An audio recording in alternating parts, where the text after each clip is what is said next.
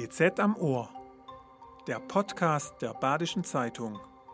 Jede Woche ein Thema, das Südbaden bewegt.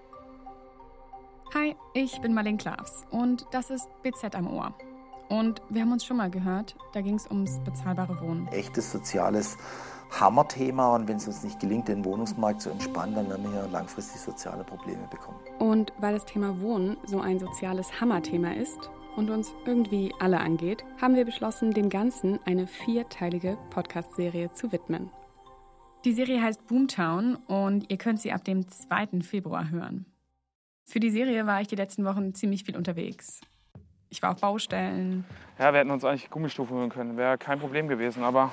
Ich war mit Traktoren auf Maisfeldern unterwegs. 20 Minuten Fahrt mit dem Traktor von hier.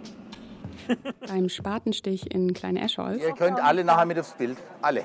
Bei Demos mit Mieterinnen. steht halt da vorne. Die machen sich wohl Sorgen hier, dass wir die Mieterinnen aufwiegeln. Ja? Der Staatsschutz. Im Gemeinderat bei wichtigen Wir Entscheidungen. brauchen die Kraft von allen, damit es was wird. herrlich, wie Sie diese Kraft unsere Tische spüren lassen. Somit vielen Dank für die Unterstützung. Und auch bei uns im BZ-Archiv. Das Printarchiv ist ein ziemlich cooler Ort. Der liegt bei uns im Pressehaus im Keller. Äh, da wurde wirklich alles gesammelt. Und Bautätigkeiten und, und neue, ähm, neue Stadtteile sind ganz sicher irgendwo abgelegt. Ich kann leider noch nicht sagen, wo. Aber das, das finden wir auf jeden Fall. Da habe ich ein wenig rumgestöbert, was in der Wohnungspolitik die letzten Jahrzehnte so los war. Und das Ergebnis, das könnt ihr dann hören in unserer Serie Boomtown. Die gibt es ab Februar 2024. Und heute bin ich noch mal im Studio mit einer Kollegin, die ich immer wieder gefragt habe, wenn ich nicht mehr weiter wusste. Simone Lutz. Simone leitet die Freiburger Stadtredaktion und ist die Expertin für den Freiburger Wohnungsmarkt. Simone und ich haben uns zuletzt getroffen an einem Freitag im Dezember beim Spatenstich im neuen Baugebiet Klein-Eschholz. Da geht's jetzt nämlich endlich los. Eins, zwei, eins. Simone war da, um für die BZ zu berichten und ich war da, um ein paar Menschen zu verkabeln und O-Töne für den Podcast einzusammeln. Ja, da kann man echt nur sich wünschen, dass die ganzen Projekte, die sich hier bewerben, echt auch ein Haus kaufen können, nicht auf halber Strecke verhungern. Ja. Das wäre, noch ist die, es ist toll, dass es einen Spatenstich gibt, aber mal sehen. Und jetzt sitzt sie mir hier gegenüber im Studio. Hallo Simone, schön, dass du hier bist. Hallo. Du bist seit 2006 bei der Badischen Zeitung, bist Mhm, pünktlich genau. gekommen zum Freiburger Wohnungsverkauf, Ganz genau. zur ganz großen Debatte. Erinnerst du dich noch, was war der erste Text oder die erste Reportage, die du geschrieben hast über den Freiburger Wohnungsmarkt? Da war eine Mitgliederversammlung der Grünen und auf dieser Mitgliederversammlung hat der damalige Oberbürgermeister Salomon erklärt, warum er die Stadtbau unbedingt verkaufen muss, nämlich weil die Stadt so viel Schulden hat und mit einem Schlag würde man die loswerden. Das hat er vor der Mitgliederversammlung der Grünen erzählt und er war sehr überzeugend und ich wusste aber instinktiv sofort, das will ich nicht. Und wir haben uns ja dann auch in einer langen, in einer langen Serie damit auseinandergesetzt, was die Vor- und Nachteile von so einem Verkauf sind. Schlussendlich haben es die Bürgerinnen und Bürger entschieden. Wie war damals die Stimmung? Wie kann ich mir das vorstellen? In der Stadt, in der Stadtbevölkerung, bei Veranstaltungen, wo du dabei warst oder generell? Wie hast du das so miterlebt im Jahr 2006? Als der Vorschlag auf dem Tisch lag, die Stadtbau zu verkaufen, haben sich viele Leute erst zum ersten Mal überhaupt mit dieser städtischen Gesellschaft auseinandergesetzt. Die ist ja dazu da, um Wohnungen zu bauen, Wohnungen zu verwalten und im Grunde den Mietmarkt so ein bisschen einzubremsen. Also das sollte das Instrument sein, mit dem die Stadt günstige Mieten selber generieren kann. Und das war jetzt natürlich die Stimmung sehr gespalten. Auf der einen Seite hätte man sie verkauft, hätte die Stadt gar keine Schulden mehr gehabt, was natürlich auch toll wäre, weil man, da kann man in viele andere Bereiche investieren. Auf der anderen Seite haben schon viele Leute so ein grundsätzliches und auch berechtigtes Misstrauen dagegen gehabt, denn es ist schon das sogenannte Tafelsilber einer Stadt. Das sind die Immobilien und die, dieser Besitz, auf den eine Stadt immer zurückgreifen kann, über den sie auch bestimmen kann. Und den zu verkaufen würde ja bedeuten, dass irgendwelchen, keine Ahnung, Immobilienfonds oder anonymen Gesellschaften zu überlassen. Und was die mit ihrem Eigentum machen, weiß man ja. Die wollen lieber ihre Aktionäre zufriedenstellen als ihre Mieter, denn das ist ihr ureigenstes Interesse. Wie hat es vielleicht auch die Stadt danach geprägt? Also wie lange hat das noch nachgewirkt, dieses Ereignis? Also eigentlich in kleinen Wellen kommt es immer wieder an, weil daran schloss sich, schlossen sich natürlich ganz viele Sachen an. Also in dem Bürgerentscheid hat ja Freiburg dann beschlossen, nein, wir behalten die Stadtbau. Daraufhin war klar, man muss sich irgendwas anderes einfallen lassen wegen den Schulden. Man muss kleinere Brötchen backen. Ähm, was sich in der ganzen Zeit nicht geändert hat, ist tatsächlich die Wohnungsnot. Freiburg ist eine Stadt, die schon immer von Wohnungsnot begleitet wurde, schon ganz früh und auch die letzten 100 bis 150 Jahre. Und man hat schon einiges ausprobiert dagegen. Also diese Vorzeigeviertel Vauban zum Beispiel vor 100, 100, 150 Jahren hat man die Gartenstädte erfunden. Das war damals auch ähm, revolutionär und wegweisend. Oder man hat Genossenschaften gegründet, so wie man heute kleine Genossenschaften und Baugruppen gründet. Also es gab schon immer die Bestrebung, die, dieser Wohnungsnot Herr zu werden. Und ich denke, dass ähm, es die Wohnungsnot gab, weil Freiburg als Stadt halt sehr begehrt ist. Man denkt ja immer, Freiburg ist eine reiche Stadt. Und das mhm. finde ich, wenn man so von außen drauf guckt. Ist ja aber gar nicht so. Also die Kaufkraft ist extrem gering mhm. und der Anteil, den die Menschen ausgeben für die Mieten, ist sehr hoch. Mhm. Ja, Freiburg sieht aus wie eine Stadt im Glück. Ja, das ist eine sehr schöne Stadt in einer tollen Gegend und sie wirkt wohlhabend und so. Aber der Schein trügt so ein bisschen. Also es ist total angenehm und schön hier zu wohnen. Das stimmt. Aber die Leute haben eigentlich nicht rasend viel Geld so im Durchschnitt, weil es hier keine Industrie gibt, die hohe Löhne zahlt. Es ist eigentlich eher so eine Dienstleistungsstadt. Und die Lebenshaltungskosten sind halt wahnsinnig hoch.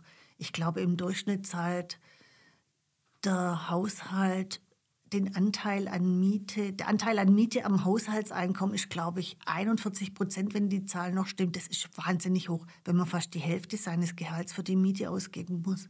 Da weiß man, was los ist, ja. Es ist eine sehr schöne Stadt, aber sie hat schon auch, wenn man hier wohnt, schon auch Nachteile, das muss man schon auch sagen. Das Thema Wohnen ist ja auch immer ein heißes Thema für Wahlkämpfe. Wie hast du das 2018 erlebt? als Martin Horn die Oberbürgermeisterwahl gewonnen hat. Da war die eigentliche Überraschung, dass es überhaupt jemanden gab, der aussichtsreich gegen Salomon antrat. Salomon war da schon, hat da schon, glaube ich, zwei Legislaturperioden gehabt und war, was ich immer noch finde, in einer Hinsicht sehr unterschätzt. Der hat, als er kam, echt einen, einen maroden Laden vorgefunden, total überschuldet und hat es geschafft, das alles wieder in ruhiges Fahrwasser zu führen und auch das, das Rathaus und seine Verwaltungsstrukturen grundlegend zu reformieren. Das ist allerdings eine Arbeit, die einem von niemandem gedankt wird, weil kaum jemand sie sieht und irgendwie, das ist nicht spektakulär, ja.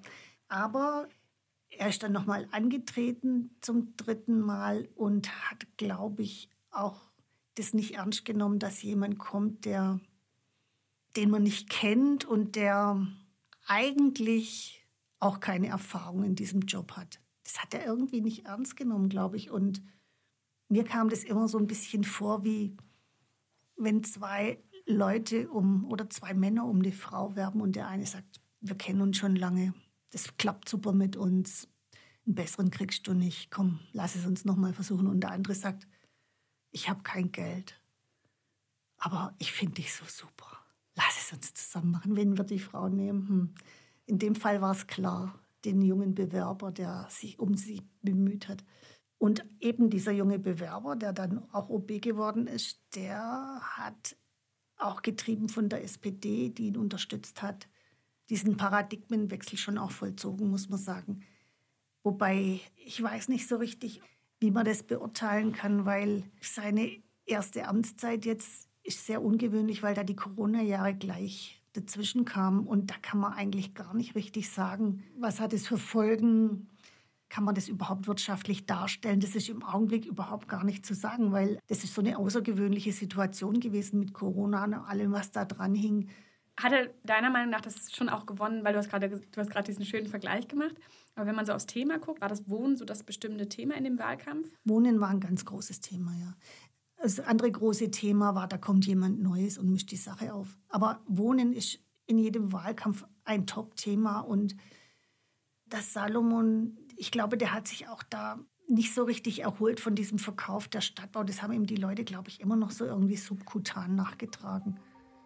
Aber ich weiß nicht, das ist Küchenpsychologie.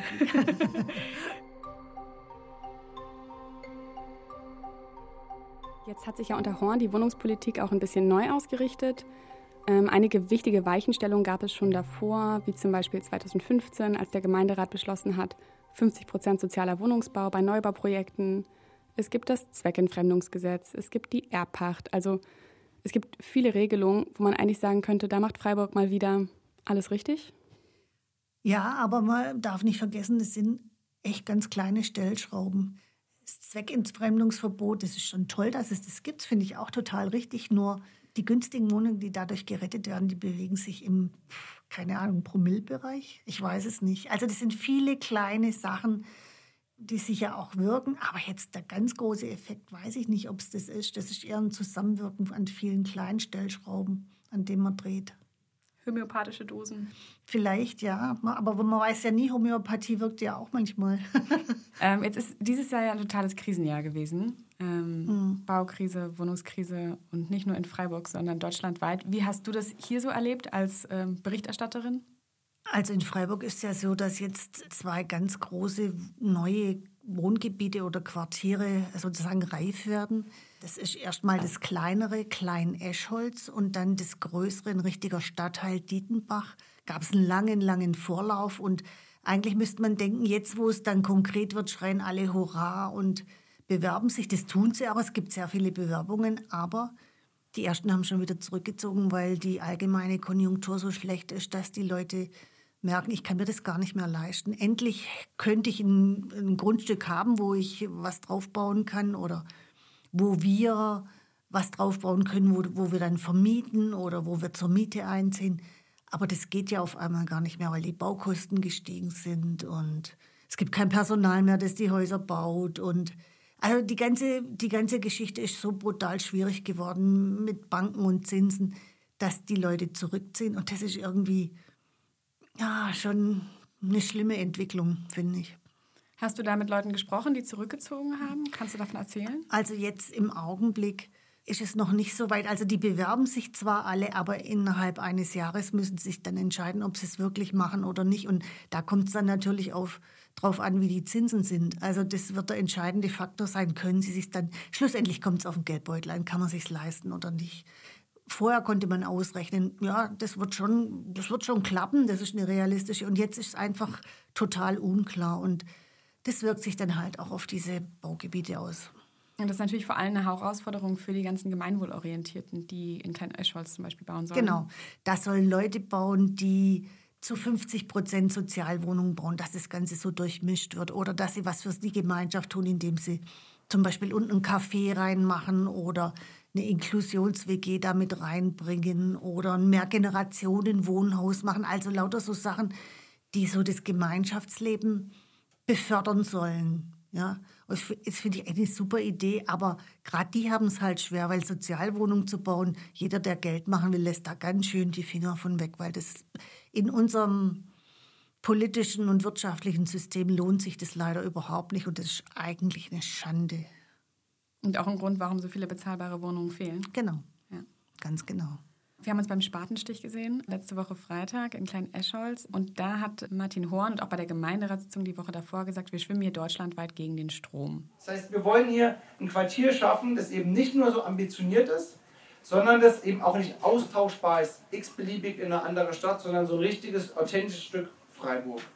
Und, liebe Stadträte und Stadträte, wir schwimmen mit dieser Erschließung, mit dem Startschuss heute, mit dem Spatenstich, bundesweit komplett gegen den Strom. Und das ist natürlich nicht nur mutig, sondern das ist auch ein Wagnis, da müssen wir ehrlich sein. Wir gehen mit dem Vergabekonzept einen neuen Weg und die Zinsen, die Baukostenentwicklung, die internationalen, die nationalen Unsicherheiten, die eigentlich sagen die überall nur Vorsicht, Stopp, Alarm. Und während andere mit Bauvorhaben Geld verdienen, legen wir als Stadt nochmal 6 Millionen hier auf dieser Schließung oben drauf weil wir sagen, wir brauchen in dieser Stadt aus Fairnessgründen nachhaltig bezahlbaren Wohnraum. Würdest du dem Statement zustimmen und kannst du erklären, was er vielleicht damit gemeint hat? Mhm. Klar, in allen Städten ist natürlich auch jetzt die Zurückhaltung groß. Die müssen ja auch Geld in die Hand nehmen, wenn sie so ein Baugebiet in Gang bringen. Die müssen äh, Sachen vorfinanzieren und die Erschließung organisieren. Die müssen da Personal und Geld reinstecken. Und im Augenblick müssen sie auch hier in Freiburg, zumindest für Klein-Escholz, hat sich der Gemeinderat entschlossen, da sechs Millionen Mark reinzubuttern in diese ganzen Baugruppen, die was für die Gemeinschaft tun. Also es ist öffentliches Geld, mit denen sozusagen solche Bauvorhaben finanziert werden. Und das ist schon ein Ding, das muss man sich leisten wollen und leisten können. Und ob das dann so viele Städte machen, glaube ich jetzt irgendwie fast nicht. Von daher kann schon sein, dass Freiburg da jetzt im Augenblick gegen den ganzen Strom schwimmt. Was dabei rauskommt, weiß man halt noch nicht. Aber dass man alle Anstrengungen unternimmt, um sowas zu fördern, finde ich schon richtig. Kann sich die Stadt denn leisten? Keine Ahnung, abgerechnet wird zum Schluss. Ich weiß es nicht. Und ganz zum Schluss, klar, es ist kurz vor Jahresende, machen wir noch mal einen Jahresrückblick mit den Top-Schlagzeilen zum Thema Wohnen. Dann gehen wir doch mal die Schlagzeilen des Jahres durch. Mhm. Kleiner Schnelldurchlauf. Mhm. Also ich sage dir einfach eine Schlagzeile und du sagst mir, was als erstes dir dazu mhm. in den Kopf kommt. Ähm, wir fangen letztes Jahr im Dezember an, Dezember 2022. Der Freiburger Mietspiegel knackt die 10-Euro-Marke. Ach ja, Mietspiegel. Eigentlich ein, ein guter Gedanke, aber so wie es gemacht ist, ist es eigentlich ein Mieterhöhungsspiegel. Die Datengrundlage ist so, dass eigentlich nur die teuren Wohnungen gezählt werden und an denen orientiert sich dann der Mittelwert und das ist einfach Blödsinn.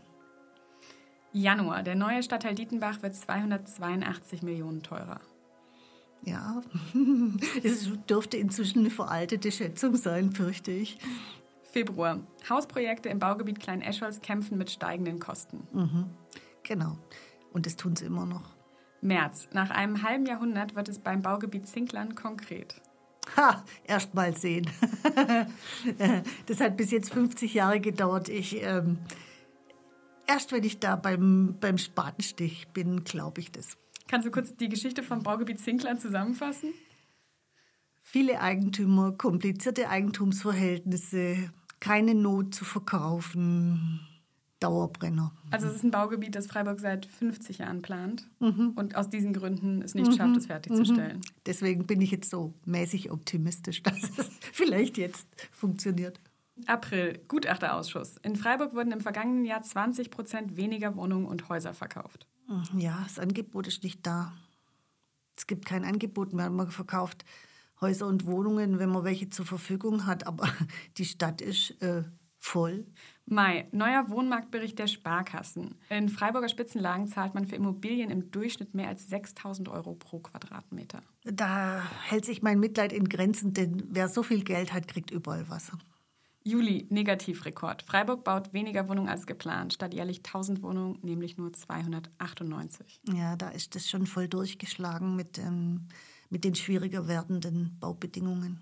August. Immer mehr Firmen wollen Wohnungen für ihre Mitarbeitenden. Eine Entwicklung, die es ja früher schon gab. Das ist so, früher gab es diese Werkswohnungen und ähm, gibt es, glaube ich, auch heute noch. Und jetzt greift es so langsam über. Also es gibt jetzt so neue Projekte, wo wo Firmen oder zum Beispiel die Uniklinik Wohnheime bauen für ihre Azubis, weil natürlich das ist ein totaler Standortnachteil, wenn du, wenn du hier Leute anwerben willst und Personal anwerben willst und die sagen, ich würde ja gern kommen, aber erstens finde ich keine Wohnung und zweitens kann ich sie mir nicht leisten. Das heißt, ähm, das ist reiner, wie soll ich sagen, reiner Selbstschutz, dass die da selber zu Investoren werden. Oktober 2023. Eilantrag gegen Rodung im Langmattenwäldchen eingereicht. Ja, kein Bauprojekt ohne Proteste. Das Langmattenwäldchen gehört zum geplanten neuen Stadtteil Dietenbach. Und es gibt Proteste dagegen, dass dafür so ein Wäldchen gerodet werden soll. Das soll, glaube ich, die, ich meine, dass die Straßenbahn da vorbei soll.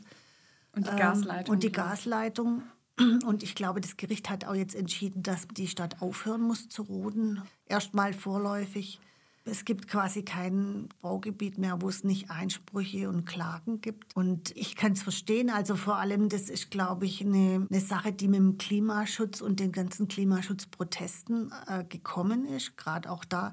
Ich halte es allerdings am Langmattenwäldchen eher für so eine symbolische Sache. Ich kann verstehen, dass man jeden Baum erhalten will, aber ich kann auch verstehen, dass man ein Wohngebiet bauen will, wo Leute unterkommen. Und ähm, diese Interessen auszutarieren, ist schwierig. Nochmal Oktober. Die Stadt erwägt, in Klein Eschholz Grundstücke doch zu verkaufen, statt sie mhm. zu verpachten. Auch das ist eine direkte Folge der schwierigen Situation. Man hat so eine Art äh, Kehrtwende Leid gemacht. Also man kann diese Grundstücke kaufen, aber nach 99 Jahren fallen sie wieder zurück an die Stadt, die dann ein Vorkaufsrecht hat. Also das ist so, das ist so, eine, so ein halber Verkauf. Und jetzt, Dezember 2023, Spatenstich im Baugebiet Klein-Eschholz. Und ich würde ja gern sagen, jetzt wird alles gut, aber mal sehen. Wie, wie blickst du auf das nächste Jahr? Da ist ja auch Spatenstich in Dietenbach dann. Wird alles besser? Also ich traue mir nicht zu, das vorauszusagen, weil das hängt ja, wir sind ja alle, das hängt ja nicht an Freiburg, das hängt am ganzen globalen Kuddelmuddel, das da passiert und wie, das, wie die Märkte darauf reagieren. Und also ich glaube, es gibt kaum jemanden, der das voraussagen kann. Und wenn das jemand voraussagt, muss er schon ein sehr stabiles Selbstbewusstsein haben, um zu denken, dass er das beurteilen kann. Haben dir die letzten Jahre in der Wohnungspolitik auch so ein bisschen gezeigt, dass äh, Prognosen oft daneben liegen und ja, man ja. abwarten muss? Mhm. Also es gab ja mal die Prognosen, dass die Städte gar nicht mehr wachsen werden und dass man sich darauf einrichten muss, dass da ganz viel leer steht. Naja, das war echt eine Fehlprognose und das haben mm, seriöse Institute gemacht. Jetzt bist du seit äh, 2006, das sind 17 Jahre, unterwegs in der Freiburger Wohnungspolitik. Was kommt dir in Debatten manchmal zu kurz? Also es ist nicht so, dass die meisten Leute sich nicht bemühen, ja, aber dieses Andersdenken oder mal Vorschläge machen, die man noch nicht so oft gehört hat oder Finanzierungsformen, die vielleicht auf den ersten Blick nicht so eingängig sind. Also zum Beispiel das Mietshäuser-Syndikat. Und das hat wirklich Jahrzehnte gebraucht, um sich in Freiburg durchzusetzen. Da war es deutschlandweit schon, hat es überall Projekte gehabt. Da galt sozusagen der Prophet in der eigenen Stadt überhaupt nichts, was ich immer schon total schräg fand, weil das Modell, das die machen, fand ich schon immer erfrischend anders und es funktioniert ja auch sehr gut. Ja? Und sowas muss es doch auch öfter geben. Solche Leute, die mal ganz anders denken und, und was zustande kriegen.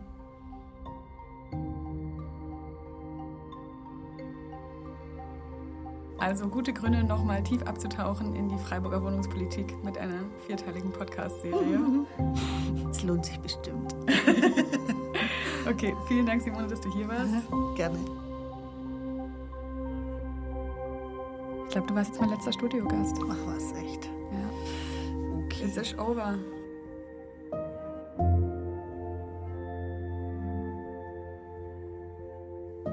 Das war BZ am Ohr, der Podcast der Badischen Zeitung.